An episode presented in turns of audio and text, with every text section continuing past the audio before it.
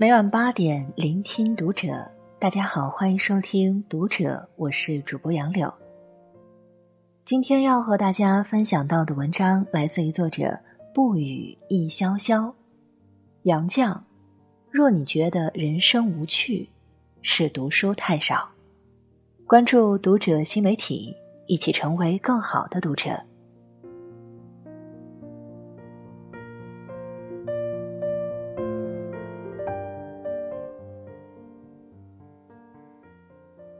梁启超曾说：“凡人必常常生活于趣味之中，生活才有价值。”在梁先生看来，真正的生活需要保持一种趣味主义，需要充满非凡的精神活力，把事情做好，那只是在生存，能在过程中体会到趣味，才算真正懂得了生活。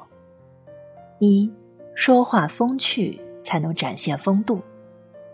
莎士比亚说过：“幽默和风趣是智慧的闪现。”我们的思想可以无限散发，但语言不行。通常情况下，话一出口变成了自己的名片，时刻影响着我们的人际交往。口无遮拦就会有失修养，过分保守又显得呆滞刻板。想要不失礼节的展现自己的风度，便要学会说话风趣。著名演员陈道明在荧屏上的形象大多高冷严肃，但他在生活中却平易近人、谈吐风趣，颇有大家风范。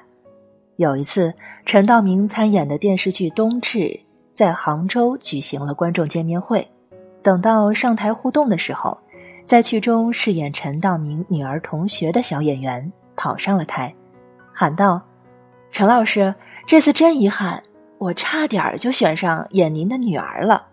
如果以后有机会，我真想跟你演对手戏，那肯定会受益匪浅。”看着小女孩一脸的遗憾和期待，陈道明笑着摸了摸她的头，说道：“好啊，只要你不演我女朋友就行。”小女孩听后笑着跑下了台。观众席上更是一片掌声。面对小演员的提问，陈道明没有正面回答，用“你也很棒啊”或者“以后会有机会”这种客套话圆场敷衍，而是通过风趣的自嘲，既保住了小姑娘的面子，也活跃了气氛，于无形之中化解僵局，尽显前辈风度。在这个信息开放的时代。语言能力正迅速渗透到我们的生活当中，讲话风趣，不仅能展现出一个人的应变能力，还能给人一种亲切的感觉。讲话风趣的人，往往活得率性精彩，通透睿智。这种人时刻以翩翩风度面对大众，为自己赢得尊重，也为他人留有余地。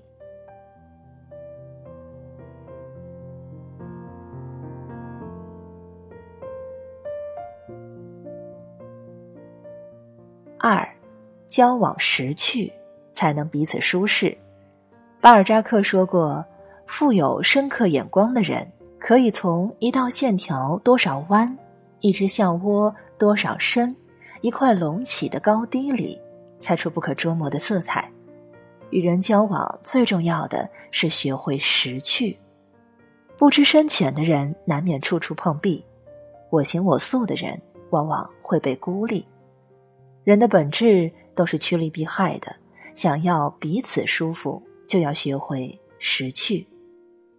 三国时期有个叫祢衡的人，此人才华出众，气度不凡，但却有个致命的缺点：为人太过骄傲，做事很不识趣。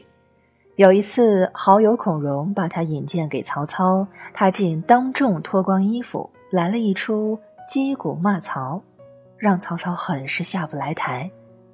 曹操本想严惩他，但又不想落下不能容人的骂名，于是忍气饶他一命。后来祢衡被送到了荆州大将黄祖那里去，黄祖看他既有才华，便对他十分爱重。没过几天，祢衡又犯了老毛病。有一次，黄祖在船上大宴宾客，祢衡却在下面出言讥讽。黄祖气得瞪眼警告他，他却毫不识趣地继续炫耀着自己的毒舌，并轻蔑地笑道：“哼，死老头！”皇祖本是一介武夫，性情急躁且无所顾忌。他见祢衡如此不识抬举，一气之下便下令当场斩杀祢衡。一代才士就这样为自己的不识趣付出了生命的代价。识趣是一门学问，做不好人人嫌恶，做得好左右逢源。娱乐圈中就有一个识趣的代表性人物何炅。有一期《快乐大本营》，节目组请来了小鲜肉嘉宾吴磊。在节目中，吴磊说谢娜是少女，谢娜听后笑得分外开心。这时，一旁的维嘉说道：“十六岁孩子说的话，你也信呢？”此言一出，吴磊一时语塞，不知如何接得住话茬儿。站在一旁的何炅见气氛不对，马上识趣儿的说道：“十六岁孩子说的话才最可信呢！简简单单的一句话，帮大家都收了场。难怪王珞丹在节目中称赞他说：‘跟何老师做节目，永远也不用担心，不管自己说错了什么，他一定会兜住你。’识趣，不仅仅是一种交往技巧。”更是一个人教养好坏的体现。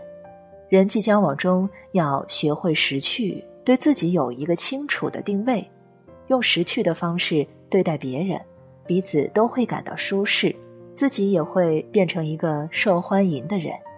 与人交往不宜太过，人生的分寸感就从识趣做起。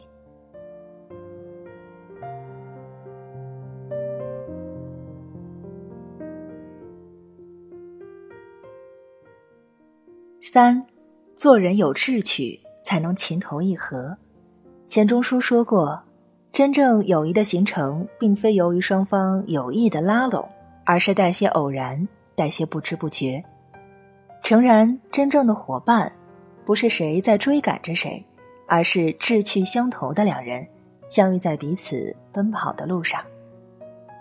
正所谓，好看的皮囊千篇一律。”有趣的灵魂万里挑一，人生一世得一知己已是千载难逢。如果这个知己又是枕边人，那便成了情投意合的佳话。有位英国作家曾经这样描写最理想的婚姻：我见到他之前，从未想到要结婚；我娶了她几十年，从未后悔娶她，也未想过要娶别的女人。后来，钱钟书把这句话读给了妻子杨绛，夫妻两人都对此深表赞同。相守半百，这对志趣相投的夫妻为我们展现了爱情最好的模样。杨绛是书香世家的小姐，钱钟书是名满清华的才子。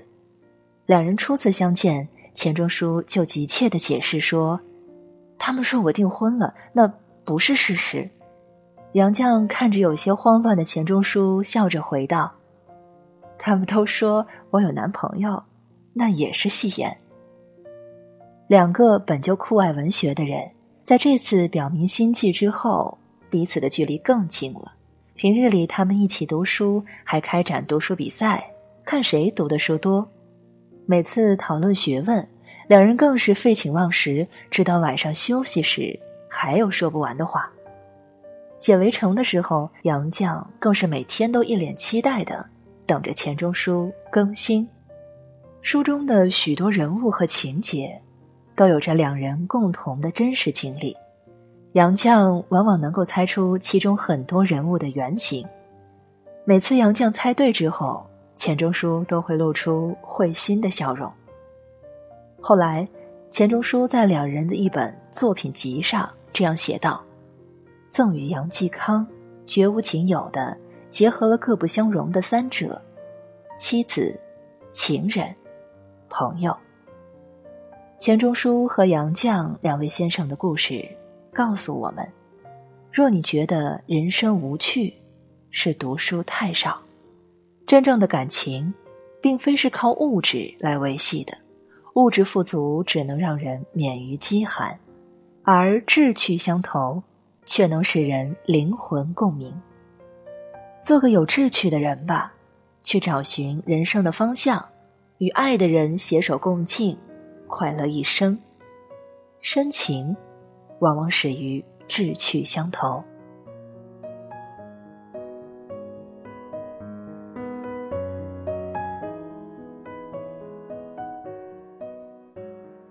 四，生活有情趣，才能活得精致。英国诗人巴特勒说过：“人们固然喜欢被看作善良、聪明，或者亲切随和，但更乐于被认为富有情趣。生活就如同一潭波澜不起的湖水，而情趣仿佛投入水中的石子，为你搅出一片如梦的浪漫。物质富裕仅能满足身体。”精神富足才是真正的高级，而有情趣的生活便会让人感到精神富足。《浮生六记》中的芸娘因为有情趣而被林语堂先生称为最可爱的女人。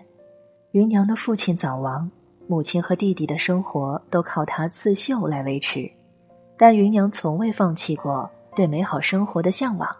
她聪慧坚韧，通诗词，善刺绣。将情趣完美的融入到了生活的点点滴滴中。芸娘与沈父成婚后，更是度过了一段充满情趣的好日子。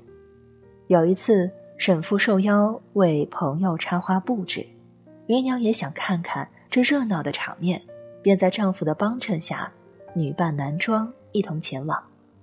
在对女性要求极为严格的封建社会，敢于打破礼教枷锁。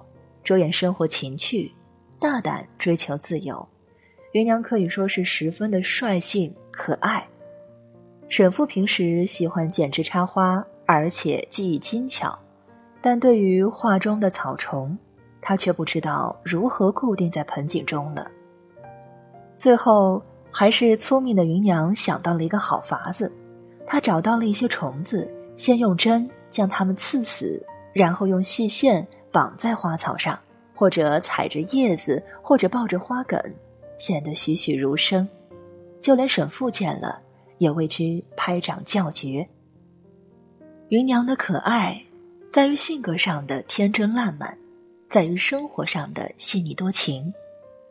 这样一位对生活充满情趣悟性的女子，又怎能不令人喜爱？带着情趣面对世界。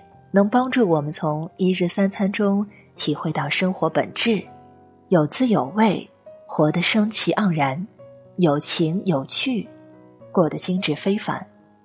愿我们带着情趣，用力生活，享受生命里每分每秒。王小波曾说：“一个人只拥有此生此世是不够的，他还应该拥有诗意的世界。这种诗意。”就是源自心底对生活的热爱。若你觉得苦闷寂寥，并非人生本无趣。有趣的人，能在平淡中领悟趣味，能在平凡中感受非凡。